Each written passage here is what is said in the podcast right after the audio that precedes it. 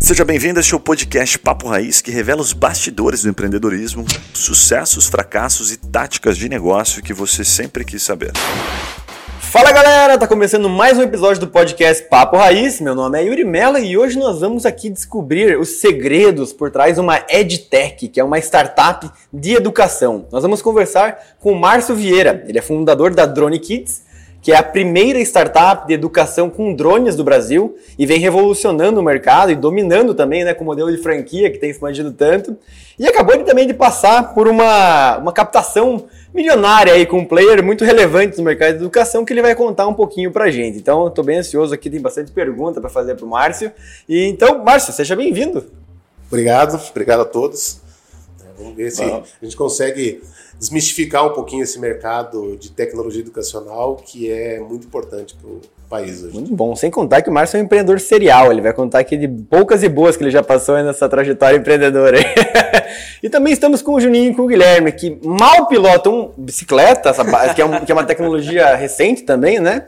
Mas eles querem saber se pode ser profissionais, profissionais de drones, Márcio. Sei, olhando assim pelo naipe, pela, pela testa, assim, você acha que tem como? É, hoje em dia, hoje em dia todo mundo pode ser profissional certo. em qualquer coisa, desde que tenha um pouco de dedicação. Né? É, ah, então. Justo. Então, tá Cara, bom, eu, fiquei, eu, fiquei, chateado porque eu vi o Márcio chegando sem nada na mão. Achei que ele ia trazer um drone de brinde para nós, alguma coisa Já assim. voando aqui no é, meio. Ah, achei, mas assim. É que você não entendeu ainda, Gui. Vai chegar um drone carregando um drone pra gente aqui. É, acho que ele pediu um delivery. Delivery, drone delivery. Chegando, deve tá chegando. Brincadeiras à parte, o iFood já tem a tecnologia que ele estava testando de drone delivery, né? Sim. Como é que esse, esse Não só isso, que agora nós temos uma empresa nacional, é a Xmobots, né, é, que é uma das maiores empresas de produção, de criação de tecnologia com drones, né? E conseguiu agora, é, semana passada, a autorização da ANAC para fazer delivery com drone em caráter ainda experimental. Mas isso já é um grande feito, porque uma vez que você consegue esse certificado experimental, já é o próximo tá passo. O que se espera muito ainda para se colocar isso em prática, principalmente com os drones é, tripulados, que é a outra coisa interessante, que a Embraer fechou um contrato de 200 aeronaves tripuladas agora para entregar até 2026 para uma startup europeia de drones. Né? Caraca! Vai, vai surgir aí em pouco tempo. Tripuladas, os... uma pessoa, duas Não, ou maior? Quatro pessoas. Quatro pessoas? Quatro, quatro, um... quatro, de quatro a seis passageiros.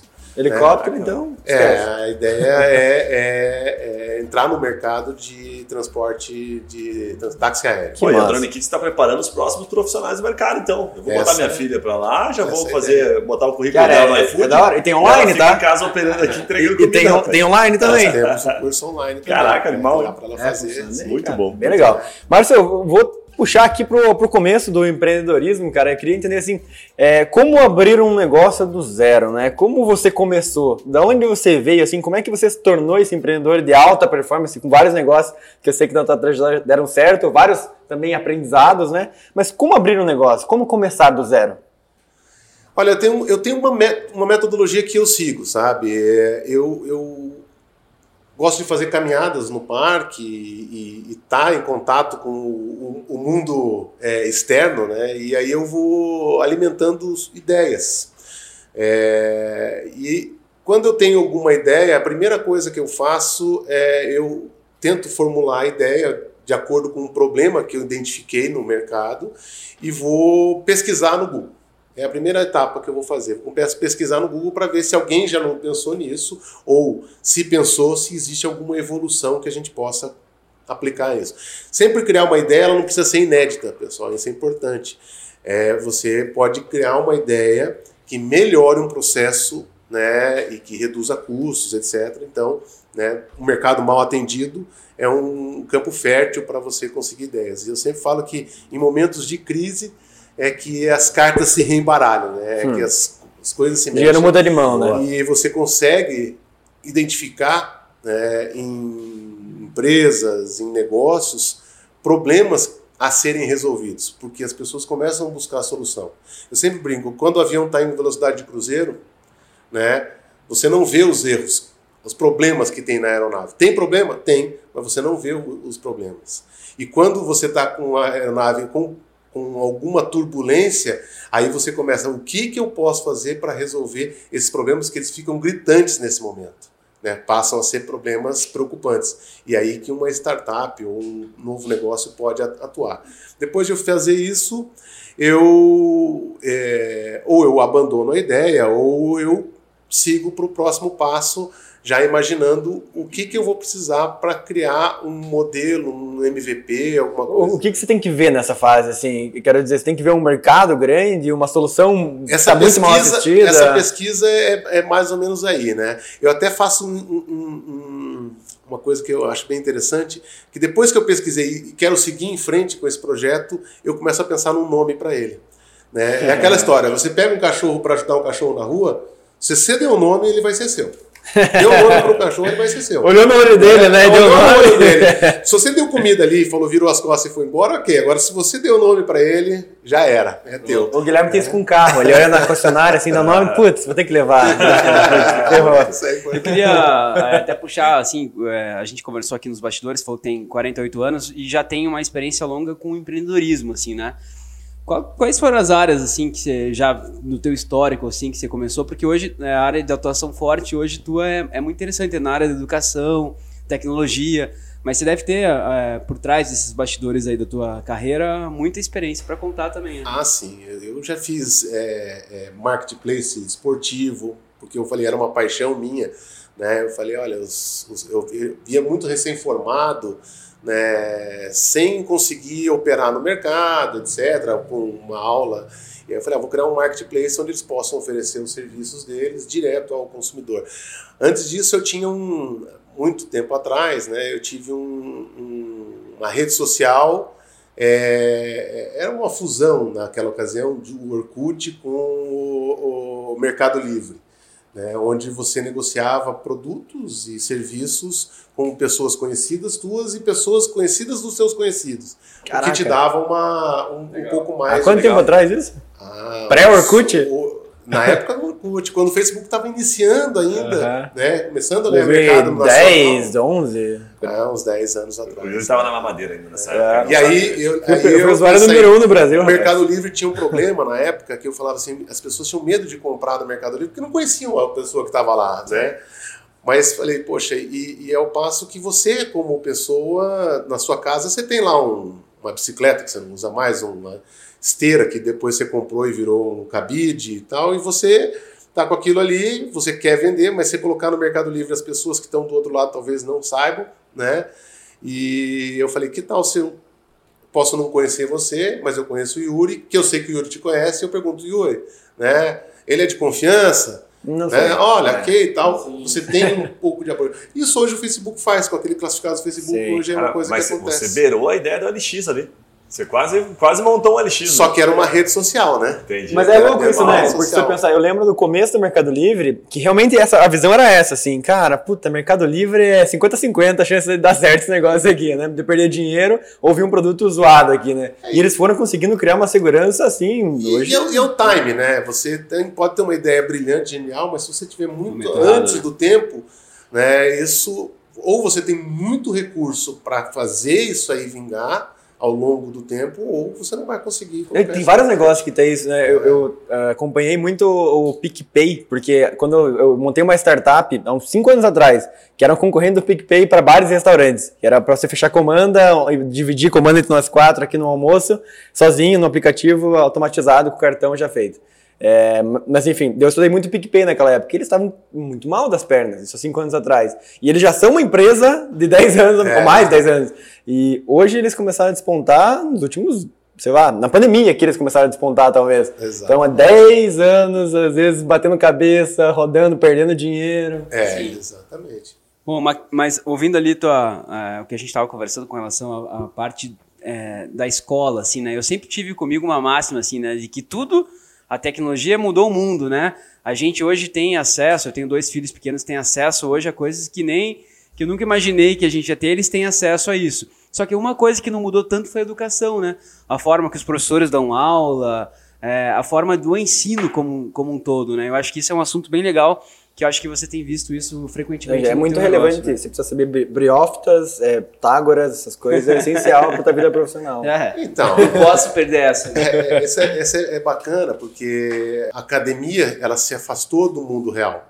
Criou-se uma bolha dentro de uma academia que você não tem muita relação com o mundo real que a gente vive. Eu, quando eu fiz engenharia civil, eu fui uma, meu primeiro projeto, cheguei lá na obra, na obra, né? Nos projetos, planta embaixo do braço e tal. E quando eu cheguei ali, eu falei, eu acho que eu estou no lugar errado. Eu cheguei lá, era um terreno cheio de mato, né? E aqui era obra. Né? Me lembrou da construção de Brasília, quando eles falaram assim: aonde que é o hotel? Você está em cima dele. aqui o hotel. Agora, é, agora vai lá. É, vai, vai tinha oito pessoas lá olhando para mim, e aí? O é. que, que a gente faz? Né? Isso não foi ensinado para a gente na faculdade. Né? A gente entendia de projeto, de desenvolvimento e tal, mas e aí? Uhum. Né? Como é que isso acontece? Passa trator, tem pega. Uma, é, tem uma. Antes do trator, a primeira coisa que eu falei para os caras, eu falei, cara, com esse mato aí não tem o que fazer.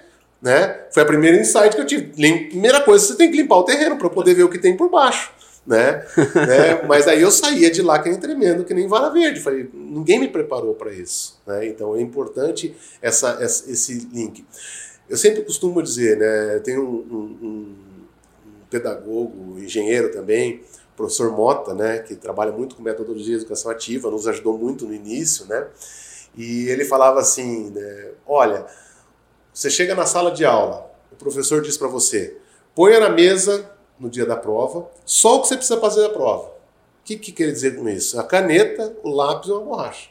É só o que você precisa fazer a prova. Se ele falasse para mim hoje, eu ia dizer assim: eu quero botar meu celular, abrir meu notebook, falar com os meus colegas, né? Por quê? É isso que eu vou usar, o meu networking, é o que os outros sabem, a, a internet, tudo, quando eu tiver no mundo real algum problema real. É essa forma que eu vou resolver. Agora, resolver uma expressão matemática lá de usando Bhaskara, usando Pitágoras, que é uma coisa que eu vou ter que já foi resolvido 150 milhões de vezes, qual o sentido disso? né? E aí você pega uma geração de crianças e você fica vendo dois dados. O primeiro dado que foi falado na, na, na Bet Show Londres, é que todas as crianças nascidas, todas as crianças nascidas, 80% das crianças do mundo que nasceram em, a partir de 2015 vão trabalhar em profissões que ainda nem existem. Isso é assustador. Não, estagiário vai ter ainda, eu vou é. contratar é. esse pessoal. É, acho que se acabar com o estagiário, acaba com a graça. Né? É, a, ideia, a, ideia, a, ideia, a ideia nos Estados Unidos, principalmente na questão de estagiário, se eu estou com um assunto interessante, é. que depois do IBM Watson, o mercado para estágio das faculdades de Direito caíram em 90%. Faz sentido. No 90% é louco. Acabou. Caraca. Acabou. Não é tem mais. Os caras não falam que a automatização está eliminando estagiários do direito mesmo. É né? Porque ah, não, não, não faz mesmo, sentido. Não faz sentido. Hoje está tudo digital. Você pega um Watson que te dá um, uma, uma lauda completa com jurisprudência, com, com questões é, é, de, de, de, julgamentos com, que você nem imagina. Ah. Ele te traz tudo aquilo, compila aquilo, te dá ele pronto. Né? Pô, sem, aí, sem contar né? o básico, né? Eu, quando fui estagiário de direito, metade do meu tempo era na, batendo perna, indo atrás do documento. Exato. Metade do meu tempo. Hoje, então, hoje, sem precisar fazer nada disso, agora só aí já corta 50% da quantidade é. de estagiários. E, e, é, e, é, importante que esse mercado, e aí as pessoas ficam um pouco com medo do mercado, dizendo assim, é, ok, vai automatizar tudo e vai tirar o emprego. Eu, eu acho que não. Eu acho que não. Vai ter mais emprego, só que não vai ter gente para ocupar essas vagas. Então aí a necessidade da automação. Né? A quarta revolução industrial ela não veio para destruir emprego. Ela veio para continuar entregando o que as pessoas necessitam.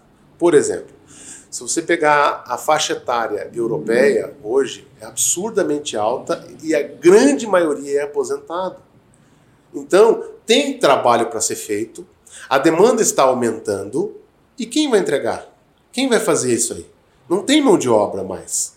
E nem que se você, começar a trazer gente de fora, né, você não vai conseguir mão de obra para atender.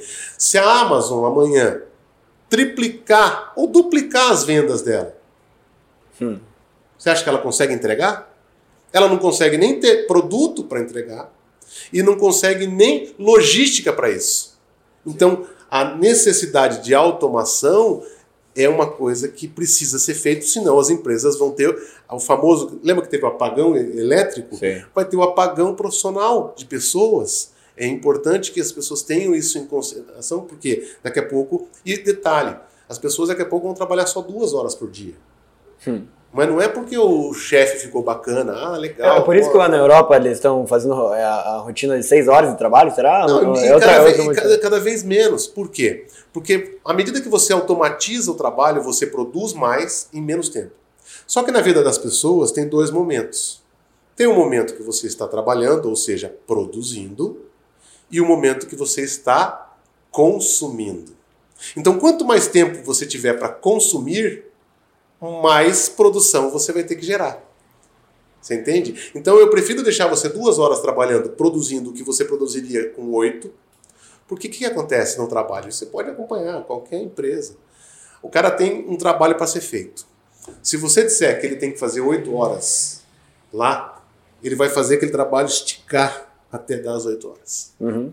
Ele não vai fazer mais trabalhos naquelas oito horas. Ele vai fazer o mesmo trabalho e esticar para dar as oito horas e justificar o tempo que está ali. Isso foi um motivo que fez eu sair, né? Eu trabalhava no. Era é, concursado do Banco do Brasil e fez o motivo de eu sair. Porque eu cheguei à conclusão que eles não estavam comprando o meu trabalho, e sim comprando o meu tempo. Hum. E eu falei, meu tempo é muito mais valioso do que eles estão me pagando. E deixa eu te fazer outra pergunta, é, Márcio. Então, é maluco, ainda nessa questão de abrir o um negócio, de escalar um negócio, você já teve várias experiências com investimento, assim, captando investimento, tendo interlocução com investidores. Você recentemente teve uma captação bem grande na Dorani Kids. Como é que você faz para escalar um negócio? O que, que o investidor olha no teu negócio? O que, que ele precisa ver para comprar a tua ideia? Assim, é, é, você? Você tem que ser um cara com track record? É o business? É o mercado? O que, que ele vê? Olha só, eu tenho uma máxima, né? Investidor investe no jockey, não no cavalo. Boa. Né? Porque você pode ter a cura do câncer, mas se você for um imbecil, você vai transformar a cura do câncer numa porcaria. Ao passo que você pode ter um produto mais ou menos, mas se você for um cara, né, com perdão a palavra, foda, você vai transformar aquilo num, num diamante. Pensa, o que é um diamante? O diamante é um carvão que, em condições de pressão e temperaturas adequadas, se transforma num diamante. Então, o que, que acontece? Você tem que garantir que a pessoa que está à frente do negócio ela é aquela pressão e temperatura adequada para transformar o que for num diamante. Hum. Entende? Então, é, é, agora o mais importante é a resiliência. É resiliência, a coisa não vem pronta. E é importante a gente ter um, um feeling de é resiliente ou é teimosia? gente também tem que saber, porque é uma, é uma linha tênue disso. Você está sendo insistente numa coisa que, cara, não. não ou você está sendo o cara que desiste fácil. Né? Fala galera, aquela pausa rápida para te fazer uma pergunta. E se você ou a sua empresa pudesse ser mentorado por alguns desses empreendedores que passam aqui pelo Papo Raiz? ou se os seus produtos ou serviços fossem divulgados aqui para o nosso público nichado de empreendedores de diversos portes e segmentos. Gostou da ideia? Fala com a gente pelo Instagram Papo Raiz que eu te explico melhor essa oportunidade. Voltamos ao episódio.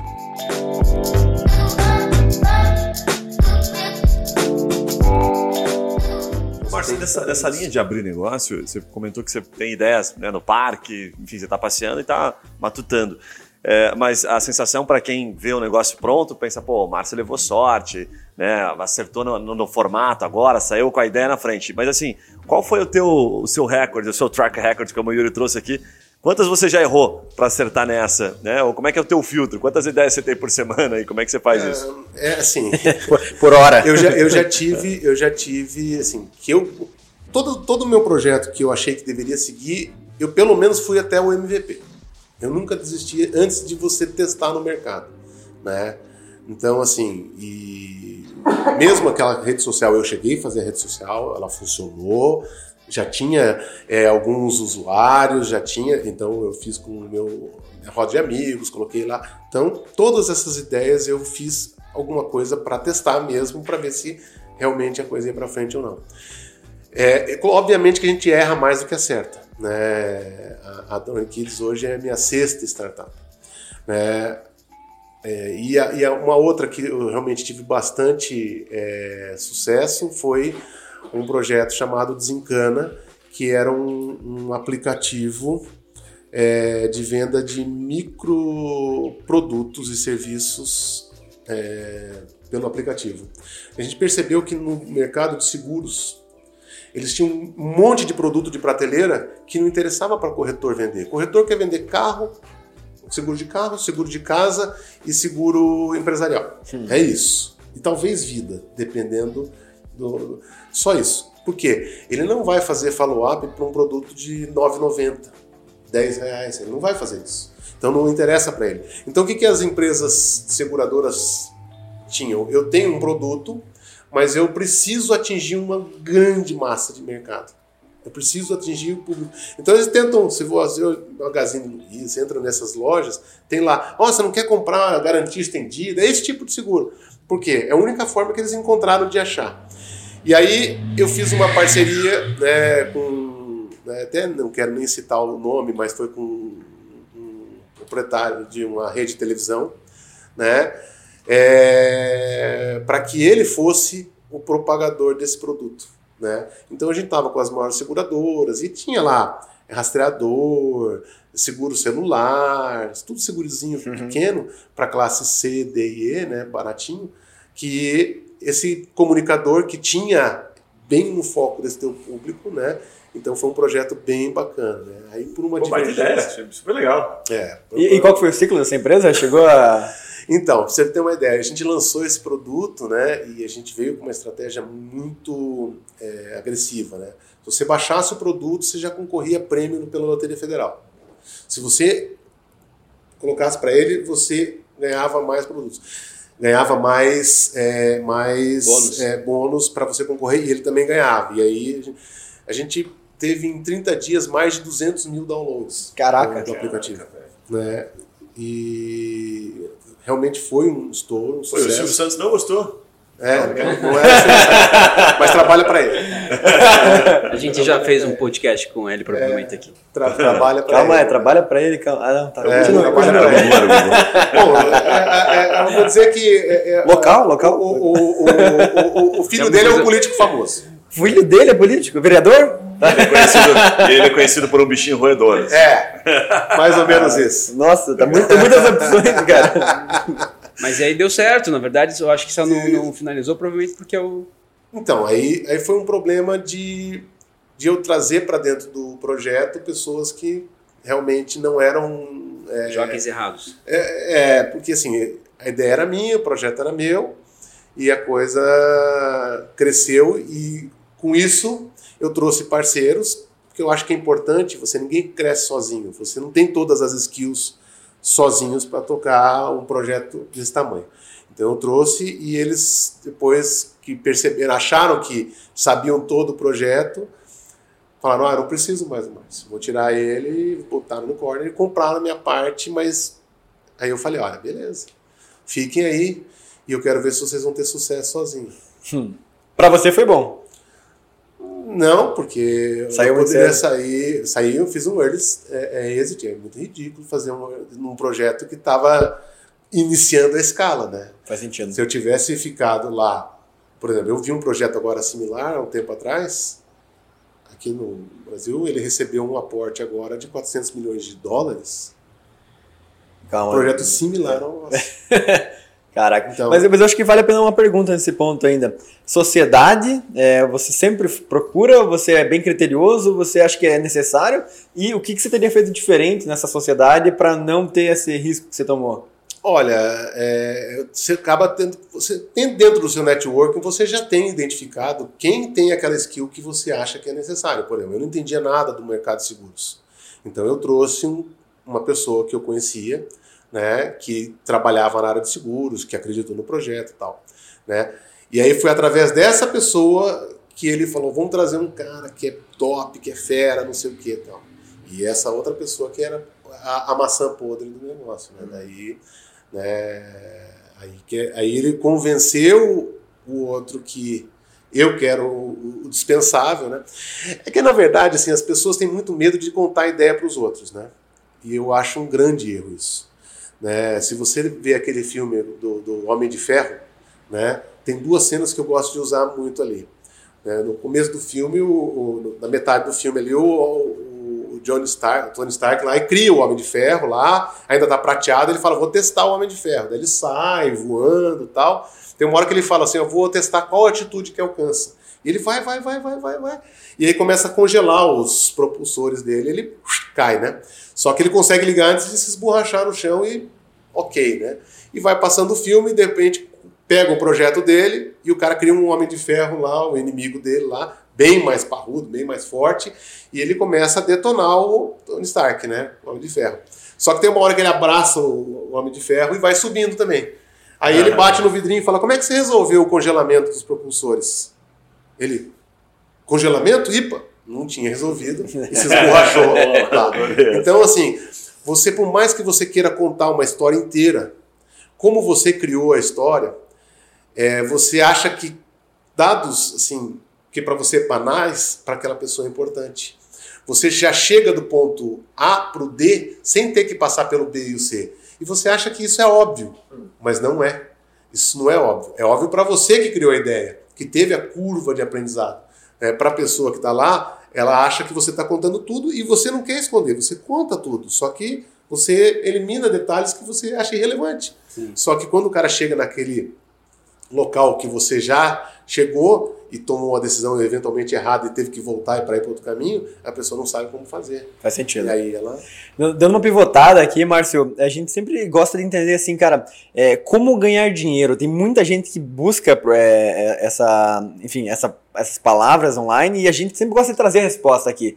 Do teu ponto de vista, o que, que faz de fato um negócio, uma startup, ter resultado, ter saída? Né? Porque a gente sabe que uma startup não visa é, lucro ali no dia a dia, mas ela visa crescer o negócio e sair, né? Como é que faz para ganhar dinheiro nesse mercado? Então, a, a, ganhar dinheiro é uma coisa interessante, né? Ninguém vive sem o dinheiro, porque senão né, a gente quer fazer um pouco de filantropia, mas né, a gente não consegue. Quando o cara está se afogando, não é hora de ensinar ele a nadar. Você fala assim, cara, joga a boia e tira o cara. E é essa a situação. O cara, quando entra na startup, ele entra acreditando num sonho e, de repente, ele quer lá ser o unicórnio, o próximo unicórnio. Todo mundo tem esse sonho. Ok. Né? Só que, é, eu sempre brinco, né? Todo mundo quer ver Deus, né? Mas para ver Deus tem que morrer, né? Então, né? então vamos, vamos lá, né? Você vai ter que entregar bastante, né? E, e, é importante que as pessoas que trabalham no mercado de startup, né? É, o mercado mudou muito. Antigamente, quando a gente montava uma empresa, a gente pensava na nossa família, né? Olha, eu vou deixar esse negócio, essa indústria para o meu filho. Hoje, quando você monta a startup, eu sempre digo, ela tem que estar venda no dia seguinte. Não interessa, ela tem que estar à venda no dia seguinte. Por duas razões. Quando você compra um carro e quer vender ele, o que, que você faz? Você mantém o carro limpinho, arrumadinho tal, documentação tudo certinho, porque fica fácil de vender. Então isso é uma coisa legal, que você já está à venda. Não que você vá vender ali, mas ela tem que estar disposta a vender. Porque são ciclos rápidos. E, e o que você percebe é que o Brasil está entrando no mercado americano. O que, que é o mercado americano? Se você é dificílimo você encontrar no mercado americano o small business. Você não encontra. Você vai numa panificadora, pô, que legal, não sei o quê, daqui a pouco você vai ver ela uma rede. Daqui a pouco você vai em outro lugar, ela tem mais lá. Então, o big business vai te engolir. Ponto. Em algum momento você vai ser engolido. Se você quiser brigar com os caras, você vai perder. Então você tem que pensar o seguinte: olha, até onde eu posso ir sozinho, sem ter que ser engolido por um grande player. Né? Mas você pode acompanhar o mercado que a gente está agora de educação. Quantos players tem no Brasil? Cinco? Seis? Isso. Né?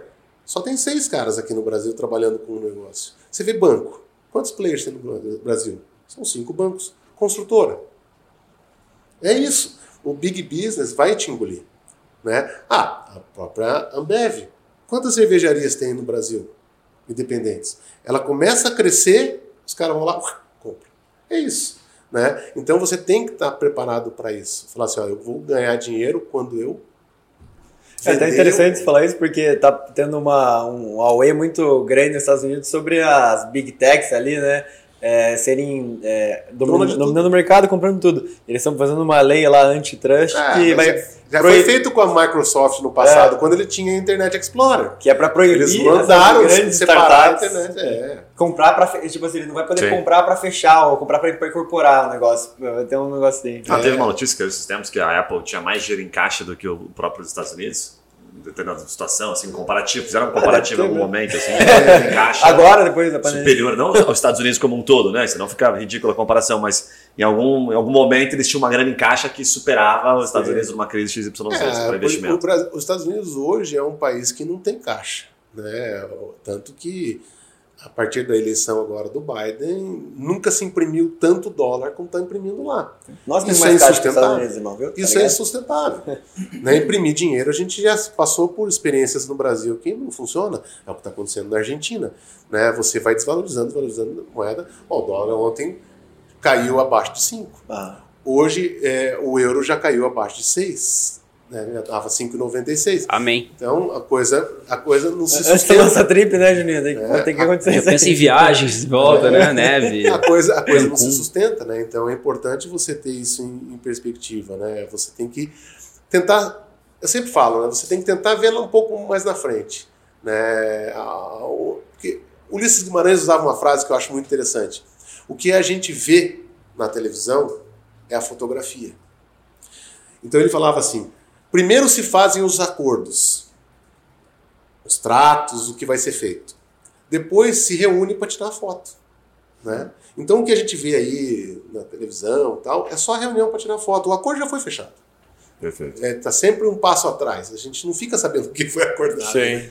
Ô, Marcos, quais são os seus critérios no sentido de ganhar dinheiro que você pode compartilhar, assim, de tempo? Por exemplo, ah, puxa, Drone Kids, eu tô entrando, a gente sempre grava aqui e pergunta isso. É. Daqui quanto tempo você está projetando ganhar dinheiro? Para quem está ouvindo e está querendo entrar nessa mesma onda, lançar uma ideia, enfim.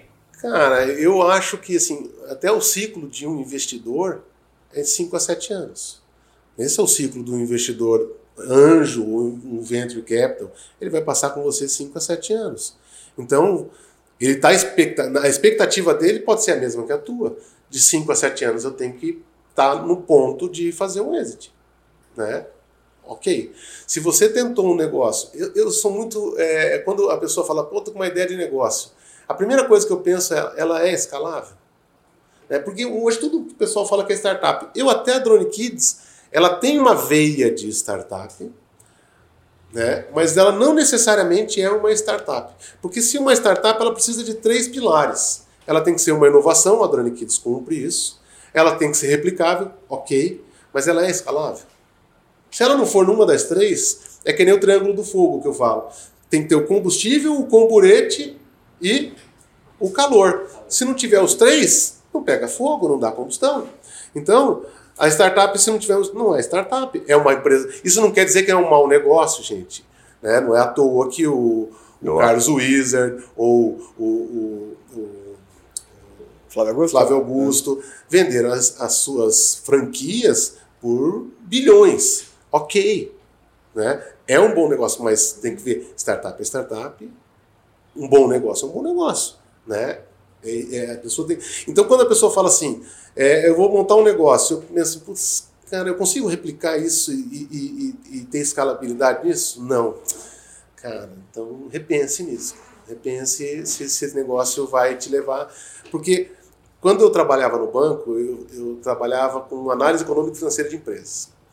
E a gente tinha muito aquele efeito tesoura. Quando você vê só o faturamento da empresa, você é, acaba incorrendo um risco. A empresa faturava um milhão, no ano seguinte ela faturava três, no outro ano ela faturava seis, no outro ano ela faturava 12. Fala, nossa, essa empresa está crescendo pra caramba. Vai pra lua. Só que se você vê o custo dela para faturar os 12, estava ocupando quase 100% do, do, do faturamento. Então não adianta faturar muito e gastar muito também. É, eu acho que os dois lados aqui, fazendo contraponto até com tudo isso que tá falando, assim, eu, eu sou bem do tradicional, assim, né? Eu conheço bem esse outro lado, assim, né? E eu vejo que, cara, a gente vê uns valuations, assim, não sei se vocês concordam comigo, mas que é muito surreal. Ah, a startup tem seis meses, fatura zero, dá zero de lucro e vale 10 milhões de reais. Ah, mas por quê? Porque ela é escalável, porque ela é do mercado. É uma loucura para uma, uma cabeça como a minha, que é do mercado que, quanto eu faturo, eu sei qual é o meu lucro líquido. Eu tenho uma distribuidora na área da saúde. Então, assim, claro, tenho uma, vou criar um novo, uma nova sede, vou ter que contratar novas pessoas. É escalável? Não. Então é bem tradicionalzão. Né? Só que assim, também vejo que tem muita gente que viaja nesse negócio de negócio escalável, é duplicável, é uma startup e tal, meu valuation é de tantos milhões, e não passa nem da. Não, não canta a noite feliz porque não chega no Natal. Né? É, isso é normal. Assim, ó, eu acho Porra, o seguinte: é uma, vez, uma, uma, uma, vez que eu aprendi. Noite feliz, hein, né? uma, uma, vez eu aprendi o seguinte: é, eu achava que a gente tinha que gerar o break-even. Quando a tua startup vai gerar o break-even? Né? Só que depois, analisando um pouco mais, e até conversando com, com o pessoal de Venture Capital e tal, eles falaram assim, uma startup que chegou ao break-even, ela está morrendo. Ela está morrendo. Porque você não pode break-even. A startup não pode dar lucro. Porque se está sobrando dinheiro em caixa, você está deixando de investir em alguma coisa que podia te fazer crescer mais. Então não pode sobrar dinheiro em caixa. Né? Você não pode dizer, ah, beleza, agora esse mês eu estou me pagando. Por que você está se pagando? Porque você deixou de crescer. Porque se você cresceu, se você está escalando, você não vai deixar de crescer, então como é que você vai se pagar? Pô, se eu estou vendendo para mil alunos, por exemplo, dá meu exemplo, mil alunos. Ah, eu estou pagando as contas. Pô, se eu tiver, talvez se eu pegasse esse dinheiro que está pagando as contas e colocasse. É você pegar o fogo falar assim: ah, agora está aqui aquecendo a sala. Não. Pega a gasolina e joga no fogo, porque agora eu quero queimar a casa inteira. Eu quero, eu quero esquentar a quadra. Ah, a quadra está começando a pegar fogo? Oh, legal. Né? né? Já está esquentando a quadra. Não. Agora eu vou pegar e jogar um, um pólvora aqui para que isso é, pegue fogo na cidade inteira. É, e aí que você, aí que você é, gera um valuation escalável. Né? Porque o cara fala assim, ó, o cara vai olhar, o investidor vai olhar para você e falar assim, ó, com a tua condição, com o teu dinheiro, você chegou até aqui, com o meu networking, o meu dinheiro, eu posso fazer isso aqui, ó, chegar até aqui. Ó, né? É, isso você vê muito naquele programa que tem lá americano, o sócio. Sim. O cara tem um network violento, o cara tem as pessoas certas, ele tem outras empresas que, que ele vê que se encaixam ali, que, coisa que aquele empreendedor jamais teria jamais atingiria o mercado. Então ele fala assim: eu boto uma grana nesse cara aqui, né? E vou fazer esse cara faturar 100 vezes mais, né? Então o mercado startup ele é mais. Ah, mas pode dar certo, pode dar errado. Claro que pode dar errado. Só que aí que está o legal. Eu falo assim: o investidor de startup ele tem é como um investidor de ação, só que com uma grande diferença. No investidor de ação, quando você investe na Petrobras, é a Petrobras que resolve falar assim: ah, agora eu vou resolver é, vender meus ativos. Qual que é a tua ingerência? Nenhuma. Uhum. Você está tá dentro de um navio que você não tem ingerência nenhuma sobre aquilo. Sim. Na startup, você também investe em ação. Só que você tem uma ingerência sobre isso. Você pode chegar e falar: não, agora eu posso ajudar esse cara a chegar naquela ilha lá que ele não chegaria assim, né? Sim. Então você tem essa ingerência Legal. e aí o investimento para você fica muito mais interessante. Você consegue contribuir. Mas a base disso é escala, né? Se for um negócio que tiver que, é, que crescer na proporção que investe, não vai dar certo, né? Você tem que ter um negócio que escolhe o custo do, do faturamento. Isso é né? é importante, porque assim, é, é, você tem que, assim, por isso que eu falo que os, as aplicações de tecnologia de, de TI, né? Se eu tenho lá um milhão de usuários, eu tenho 10 milhões de usuários, tanto faz. Tenho lá cinco funcionários. Se eu tenho lá 100 milhões de usuários, agora eu tenho seis funcionários, ok? né, a coisa cresceu. A gente fala que é um taco de, de, de hockey, né? Você está crescendo assim, mas o teu custo não está acompanhando o teu crescimento. O problema é quando o teu custo começa a acompanhar o teu crescimento na mesma proporção. Aí você não cresce. Aí você tem um negócio tradicional. Né? Não que o negócio tradicional não seja lucrativo, gente. Sim. Entendam mal. É um mercado diferente. É Perfeito. Diferente. É totalmente diferente. E, e, a, e, a, vantagem da startup como negócio é que para você mudar um processo dentro de uma empresa tradicional, tem que passar pelo departamento, aprovação, não sei o que, não sei o que. A startup, para você mudar o mercado, é no dia seguinte, fala, opa, vou pivotar para cá, acabou-se. Tá decidido. É, né? Faz sentido.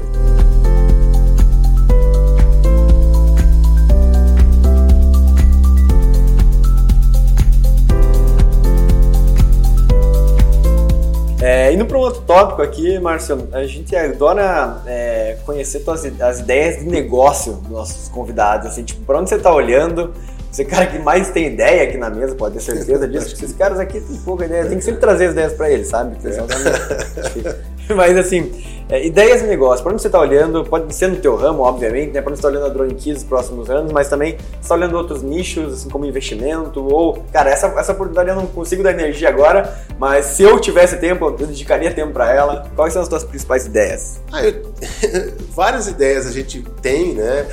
E aí, depois com um pouco de, de, de aprendizado de vida, teve, tinha várias ideias que eu tinha guardado na gaveta, que eu falo assim, ah, esse aqui, o dia que que eu conseguir colocar em prática vai ser um alto negócio, né?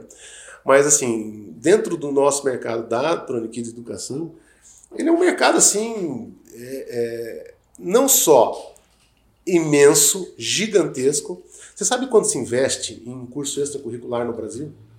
Em cursos extras? Não faço ideia. Por ano? Pessoas, você fala? Quanto, quanto que quanto o mercado, gira? quanto que o mercado investe em curso extracurricular, seja de, de O mercado de educação é piada o valor assim, 400 Mas, bilhões, é, um troço absurdo. Só em curso extracurricular, atividade que não sejam é, regulares, como ensino médio, ensino, né, faculdades, etc. Né, 40 bilhões de reais por ano. Animal. É um mercado absurdamente grande. Acho que educação e, total não é 400 bilhões, Márcio? Não, eu acho que não chega a tanto. Acho que deve é? estar em torno de 120 bilhões né, no mercado privado. Pra caramba. Privado. É, não, 120 eu não sei. É. 400. É o, é o mercado privado. Né? Papo Raiz é um meio de educação, né? É, é, assim, tem que pegar um pedaço desse bilhão aí também. Cara, gente, eu, fiquei, eu fiquei assustado. Se tivesse um cara visionário perto da gente, né? Imagina. É, eu fiquei assustado quando eu fui conhecer o projeto da Unicesumar, lembra que a gente foi? E aí o cara explicou pra gente, um dos franqueados, explicou o tamanho que era a Unicesumar e quanto eles movimentavam. Daí ele falou os números, ele falou, ó, oh, cara, o mercado de educação fatura isso aqui. Eu falei, caraca, velho, não fazia ideia. É, é você vai ver, a maioria que eu falo, você vai ver lá, ah, eu vou lá na escola X, né? Tem uma escola aqui. Aí você fala, nossa, legal, né? Só que ela não é aquela escola, ela pertence a um grupo educacional que tem várias outras escolas. Por isso que eu falei, os, a, a cada vez mais os big business estão condensando em pequenos grupos, né? Então hoje cita nos dedos, né? Quem está entrando. Só que é um mercado assim que é pouco explorado, né? E tem muita coisa igual, muita coisa repetitiva, pouca inovação. É, essa foi uma reclamação que eu tive, assim, reclamação, não, uma crítica que eu fiz com o pessoal daquela feira educacional, que são que é conhecido como BET ou Educar, né?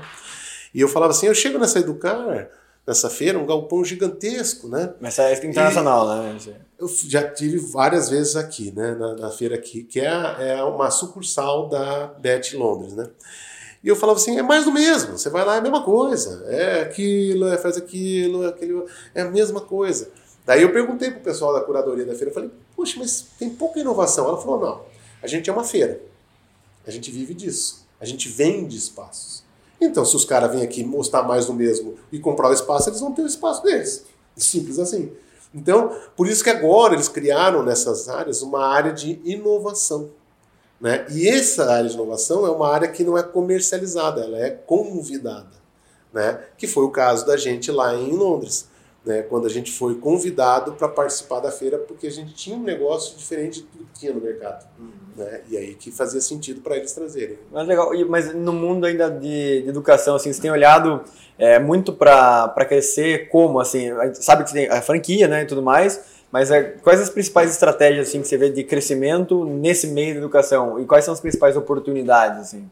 Então, a gente tem grandes oportunidades, né, principalmente porque relacionado ao nosso propósito. Porque eu vejo a educação no Brasil né, e vejo o abismo que a gente tem em relação a outros locais. Né? E aí você vê a educação. É, é complicado porque a educação se tornou um commodity. Né? E aí, quando a coisa se torna um commodity, você vê pouca inovação naquilo. Né? Então, é, é, a gente tem que fugir desse lugar, pensar fora da caixa, mas não só no discurso. Né? Porque é muito bacana, quando começa a usar uma palavra tal, né? a, a questão da, da, própria startup, né? o nome startup virou um nomezinho de moda. Tudo era startup, ah, startup, o meio startup. Não é, gente, não é, gente. Nem tudo é startup. Então, a gente tem que fugir um pouco do modismo. E essa educação, ah, minha educação é metodologia tal e tal.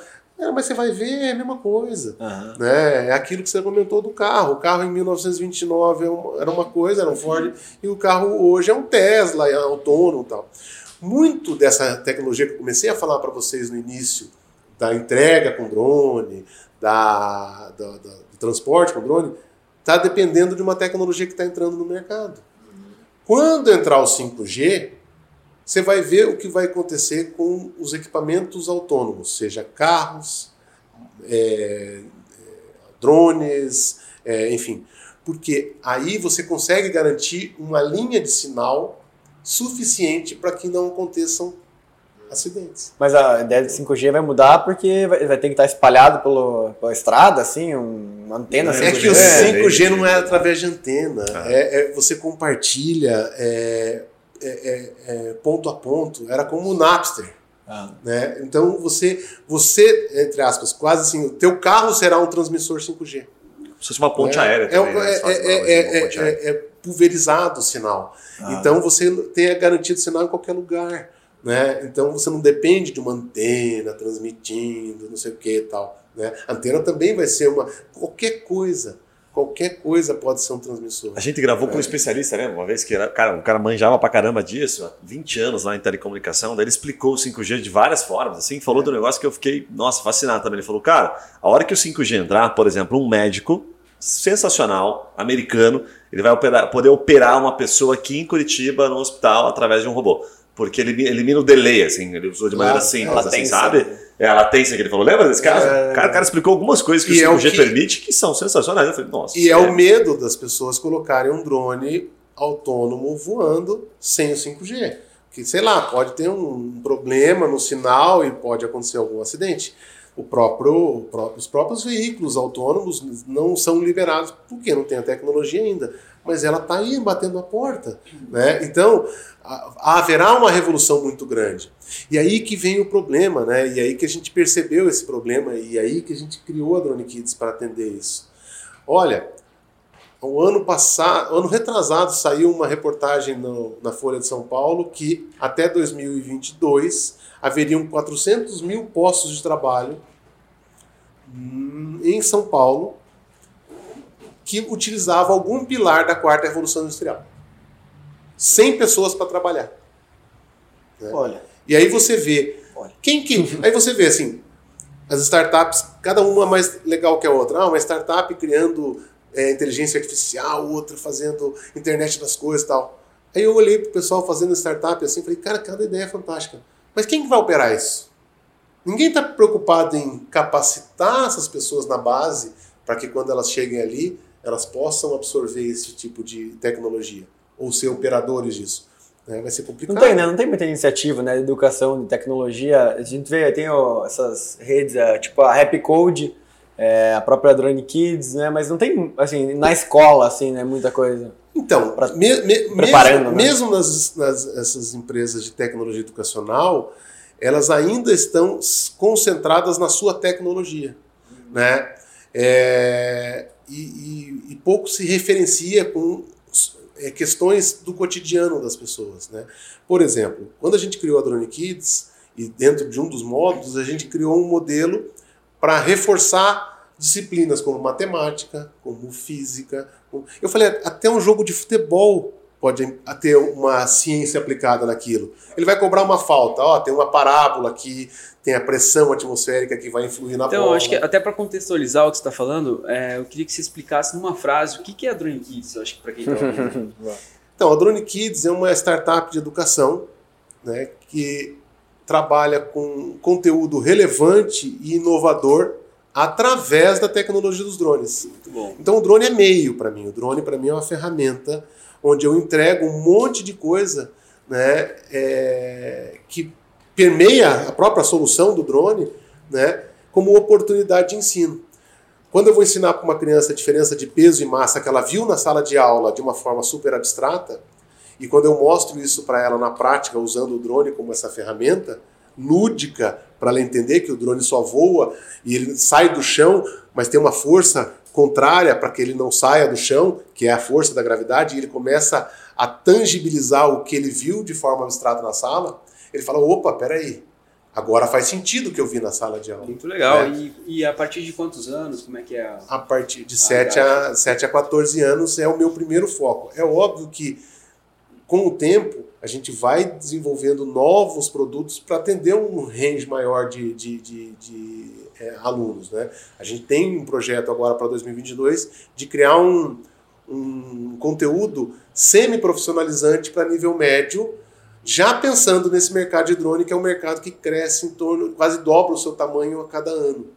Então, e, e quando se fala em mercado de drone, a pessoa pensa em pilotagem. A pilotagem no mercado de drone eu, eu acharia que era 20%. Porque você, vamos lá, vou dar um exemplo prático. Eu vou fazer uma filmagem de um casamento e vou usar o drone. Então eu vou voar lá 15 minutos captando imagem do casamento com o drone. Quanto tempo você acha que eu vou levar para processar essas imagens, editar, fazer? Muito mais. Eu voei 15 minutos e agora eu tenho dois dias para entregar essas imagens. Então, o meu trabalho é muito maior pós-voo ou pré-voo. Tá, e daí? Muita gente vai ter drone, muita gente vai estar operando drone. Quem que vai fazer manutenção desses equipamentos? Caiu o drone, quebrou, quem que vai arrumar? Então precisa ter uma grande. É, é, é, é Cria-se um, um, mercado novo, um ecossistema em volta da tela tecnologia. É que nem assim, ó, eu tenho um carro, tá, mas tem um mecânico, tem o pessoal do posto de gasolina, tem, enfim, tem um mercado enorme em volta disso. Então, cabe a gente criar um curso que prepare profissionais. É, as empresas, assim, principalmente, vamos lá, Copel. Copel, né, é, pensou, pô, vou usar o drone para fazer é, é, controle de, de, linhas de transmissão. Né? Muito melhor, mais barato que o helicóptero, mais eficiente, é, mais seguro. Né? Então, vou usar drone. Ok, ideia genial. Vou comprar um monte de drone e vou treinar os meus funcionários. Legal? Até aí, tudo bem. Só que ele tem que pensar que a Copel faz concurso público. Não é isso? Né? Aqui nós somos, tem advogados aqui. Né? No concurso público, quando você faz o concurso público, tem as atribuições da função. Não ali? tem atribuição da função para aqueles funcionários que estão recebendo treinamento para pilotar drone, para piloto de drone. E aí? Isso não seria um passivo trabalhista? um desvio de função. Né? Então, daqui a pouco, o que, que vai acontecer? Essas empresas vão perceber o seguinte: não, agora tem que fazer um concurso para contratar pilotos de drone. Tem que contratar PJ, os caras falam, bicho, bota aí, senão tá Mas fora. o cara é funcionário.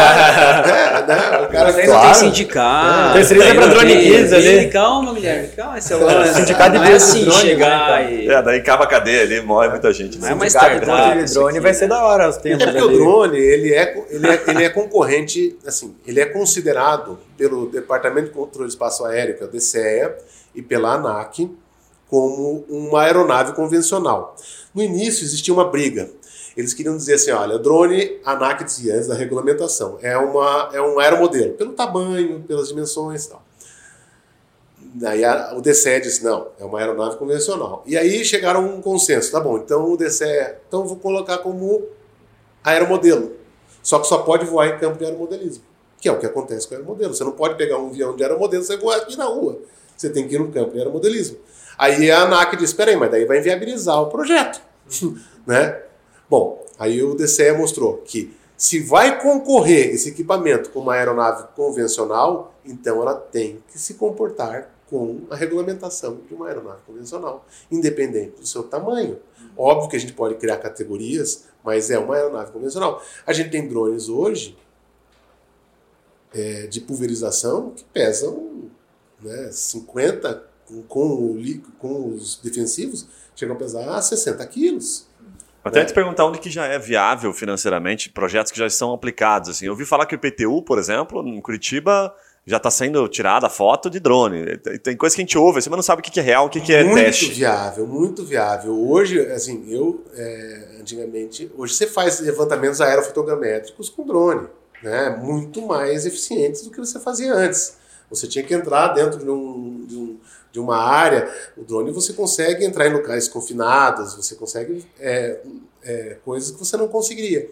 E o drone hoje ele tem uma precisão maior do que aquelas fotogrametrias, aerofotogrametrias que é com aeronaves convencionais, porque eles tinham que voar em tetos mais altos, tinham que a velocidade é, maior, é, velocidade maior, tinha que ter condições climáticas para isso, nublado já não daria.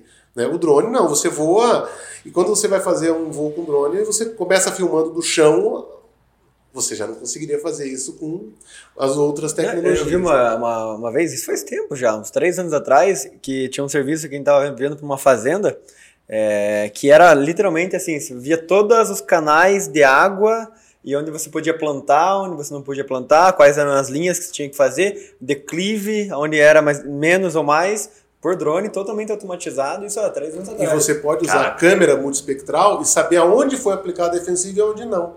Inclusive identificar Nossa. por cor se uma determinada praga está numa planta e não está na outra. E você consegue fazer aplicações cirúrgicas defensivas. Isso diminui o custo quase 90% para um produtor. Ele pode falar assim, ó, eu pulverizei, só que daí ele passa uma câmera multispectral, ele vê, ó, aqui tá faltando o defensivo, vou pulverizar. Márcio, mas o cara que tá ouvindo pensa assim, pô, cara, adorei isso aí, animal. Se eu comprar um drone hoje, eu consigo, eu vou aonde? Que mercado que você fala que já é realidade? Alguns já citou aqui, mas tem alguma coisa que já está começando a dar pinta para usar drone ou não? Ah, Oportunidade? Questão, eu sempre falava que um, um dos futuros do mercado de drone é a questão logística. Aí a pessoa fala assim: olha, é complicado a pessoa pensar em logística, e isso era um dos projetos que eu tinha, que eu engavetei, inclusive, que era a questão logística ponto a ponto. Isso vai ser muito difícil acontecer é, nas, nas grandes cidades. Isso está acontecendo nas cidades que estão criando, tem um no interior da Bahia, estão criando cidades inteligentes. Lá já está previsto. Né? Agora, vamos pensar numa cidade como Curitiba. Ok, eu não posso entregar ponto a ponto mas eu posso criar rotas de entrega. E a última milha ser feita por qualquer forma. Por exemplo, eu posso pegar uma peça de carro lá na Renault e vir pela linha verde numa rota e entregar aqui pelas canaletas do Expresso, sempre voando sempre em cima da canaleta, e entregá-la no Santa Cândida em sete minutos. Né? E aí, a empresa que ia usar esse, essa, essa peça está ali nem a um quilômetro do, do, do ponto e vai pegar ali. Vamos imaginar o seguinte: São Paulo. Vamos supor que você criasse rotas por cima do, da, das marginais. Só por cima das marginais. Então você pega lá um produto do carrão e entrega no Jabaquara. Né? Óbvio que o motoboy não precisa mais cruzar a cidade para buscar um produto lá. Ele vai continuar tendo o trabalho dele, mas ele vai fazer a última milha. Faz né? sentido. É, o, deli o delivery do iFood acho que é exatamente isso, né? Que eu vi os, os é, containers que eles fizeram. É. O cara vai até próximo dos condomínios, ele para isso. em cima, daí o motoboy tem que fazer a última. Mas qual é a velocidade que você falou? Sete minutos ali? Qual a velocidade do drone? Existem equipamentos que vão a 180 km por hora. Caraca, moleque. Principalmente é, os equipamentos de corrida, né? Porque a corrida de drone é uma realidade, né? Legal. A corrida Já de drone ela veio para substituir, em grande parte, para essa geração, a Fórmula 1. Me diga, hoje é, foi feita uma pesquisa nos Estados Unidos sobre os patrocinadores da Fórmula 1. Né? Os patrocinadores da Fórmula 1 colocaram um monte de criança numa sala para ver uma corrida de Fórmula 1. E eles ficaram observando a reação. A maioria, mas quase nenhuma criança quis ver até o final. Porque automobilismo para essa geração não faz sentido. Não conversa mais. Não faz sentido. Aqui no Paraná, o Detran mostrou um dado que primeira carteira de motorista, pedido de primeira carteira de motorista, caiu em 40%. Caraca. Ninguém quer mais ter carro. Para quê? A nossa geração ainda gosta de carro, mas a maioria não quer mais. Para que eu quero ter um passivo, investir num carro, se eu posso pegar ali é, um Uber ou um, um, serviço desse muito Aluga mais... Aluga facinho para viajar. É, se eu precisar tal. Tanto que a Mercedes-Benz, há três, quatro anos atrás, ela dizia, não quero mais vender carro. Eu quero vender serviço. Você vai comprar horas de uso de Mercedes-Benz. Não interessa qual Mercedes-Benz. Então você vai poder comprar o pacote com van, o pacote com carro de luxo ou o pacote simples. E aí você paga uma mensalidade, você tem direito a tantas horas de uso de carro da Mercedes. E aí você larga e né, pega, usa, tem a chave e tal, e ele quer vender serviço. E a maioria das empresas automobilistas. E aí o que, que eles fizeram? Viram que as crianças não estavam prestando atenção. Aí falaram: agora vamos colocar uma corrida de drone. Nossa, a criançada pirou com aquilo, porque aquilo fazia sentido para elas. Daí o que, que eles fizeram? Pegaram o, o, a Red Bull na hora falou: não, vou começar a patrocinar a corrida de drone. A Coca-Cola falou: também me interessa aí. Ah, McDonald's, não, vou entrar nisso aí. A, a Allianz Seguro, não, vou entrar nesse mercado. Tanto... O McDonald's foi se meter, nada a ver o McDonald's ali. As criançadas, mano, tem que comer, tem que comer McDonald's. né? E aí o que acontece? O drone campeão, o campeão claro, mundial de drone de 2018, 15 anos ele tinha. Ganhou um milhão de dólares na prova. Que beleza. Então você já começa a falar, opa, peraí. Se ele tinha 15 anos e ganhou o campeonato, com quantos anos ele começou a pilotar? mais um projeto do Drone Kids. E a utilização formar pilotos, de, pilotos de, corrida de drone. E a utilização Pô, já me convenceu aqui, né? A gente tem que comprar, é, é muita loucura, é muito longe, assim, pensar lá, tipo, Jet, Jetsons, assim, de tipo um é. drone em casa, assim, pra, pra você sair, tipo, uma, uma moto, sei lá. Já tem moto de drone. Inclusive, Mas comercial, tá, assim, quero dizer. Inclusive está tendo teste para polícia. Não, existe drone para qualquer coisa. Por exemplo, hoje tem drone puxando esqui. Né? Você consegue esquiar com um drone te puxando. Ah, cara, ah, isso deve ser muito massa. Eu vi um vídeo de uma vez. É, é, você consegue esquiar. Cara, isso deve ser muito da hora. Puxando. E aí você pensa, eles fizeram um teste, por exemplo, para salvamento. Em vez de ter salva-vidas na praia, bota um drone. Ele joga uma boia e arrasta a pessoa para fora do, do, do, mar. Simples assim, ele agarra na boia né, e ele puxa o cara para fora. Olha, pra é. fazer uma ideia aqui, drone investigador. O cara, a mulher sai de casa, ou o cara sai de casa, você bota o drone pra ir atrás. Perfeito. Drone Olha a preocupação do Guilherme. Todo mundo precisa disso. Negócio. Estranha essa preocupação vindo na sexta-feira. Todo mundo precisa disso. Site de negócio, entenda como quiser. Uma preocupação estranha pra uma sexta-feira. Pra fazer a segurança e tal. É, isso já se usa. Tem um bairro aqui em Curitiba que usa drone pra fazer segurança. Que faz a rota no bairro captando Muito bom. imagem. Muito bom, mas. ser o bairro que eu moro, provavelmente. Porque lá os caras estão fazendo de bicicleta ainda. E não estão fazendo direito. e não estão fazendo, mas a gente não passa lá em casa. Marcelo, muito bom, cara. Obrigado. Obrigado pela aula, obrigado é, pelo teu nossa, tempo, obrigado pelos aprendizados aí. É, queria te deixar aí é, uma última mensagem, pedir para você deixar uma última mensagem, deixe seus contatos. Como é que o pessoal encontra Drone Kids? Se quiser investir no meio, como é que investe? Conta um pouquinho. Ah, a Drone Kids, é, o site dela, o próprio nome é www.dronekids.com.br. É, a gente está em todas as redes sociais. É, todo mundo que tem interesse por tecnologia, educação e queira alguma coisa diferente e tem filhos de 7 a 14 anos que queiram participar, podem pegar informações lá na, no site ou a gente tem cursos online, principalmente por conta da pandemia, a gente criou um curso online com aulas ao vivo e a criança recebe o drone em casa para ter a experiência né, de pilotagem, que é o que ela mais quer. As presenciais são só em Curitiba, mas? Então, agora com as franquias, né, a gente tem agora em Curitiba, Uberaba, Belo Horizonte, Recife, São Paulo, São Paulo, Rio de Janeiro, já agora Baixada estão ativas. Né, então, Florianópolis, é, Palmas. Caraca, estão espalhados bem. É, Acho que tem 15, mais de 15, quase 15. É, é Passo Fundo. Animal. É, muito legal. São Paulo, Campo Grande, Parauapebas, demorar para saber. Parauapebas. Parauapebas. É, ba na Bahia? Não, é, é Belém. Belém. É, é Pará. Não, Pará. Pará. É, então, assim, a gente... A ideia da Drone Kids é levar... Porque a gente tinha, assim... Teve um dado bem bacana que eu gostaria de mostrar, né? Nos Estados Unidos, em 2019, Natal, foram vendidos mais drones para crianças do que celulares. Caraca. E aí que é o legal. Muita gente compra o drone para o seu filho e acaba ele se frustrando porque ele não sabe pilotar, ele acaba derrubando, ele acaba machucando e compram equipamentos que não são seguros, né? E eles acabam buscando a gente por conta disso. Ah, eu queria que meu filho fizesse um curso. E aí que surgiu a necessidade da gente querer expandir. Porque eu perguntava, mas de onde você é? Ah, eu sou de Londrina. Pô, mas eu não tenho Drone Kids em Londrina, então fica difícil, né? Aí a gente criou um curso online para tentar auxiliar nesse sentido, mas a gente quer levar a Drone Kids mais próximo das pessoas. E aí que a gente quer criar um projeto nesse sentido. Muito, muito bom. bom. muito bom, galera. É, Gui, quer dar os recados paroquiais sinais aí? Vamos, vamos puta aula hoje, recebemos aqui. Nossa, quanta coisa que eu não é sei, né? Startupeiro, né? O cara né, sai aqui inspirado. Nossa senhora, né? impressionante. Tem que compartilhar esse episódio aí, principalmente com quem tá, tá tentando empreender e tendo ideias, né? O Márcio trouxe um ponto que para mim foi a lição Cara, eu valido, vou até o MVP de tudo. Tipo, tiro a ideia do papel. Para mim isso vale demais. Então, super. E também não fica só na ideia. Muito legal. Sensacional. Muito bom. Então, falar de, a gente falou de time também, né? O momento certo para poder agir. A gente falou também sobre empresas pequenas que futuramente vão fazer parte de alguma grande empresa.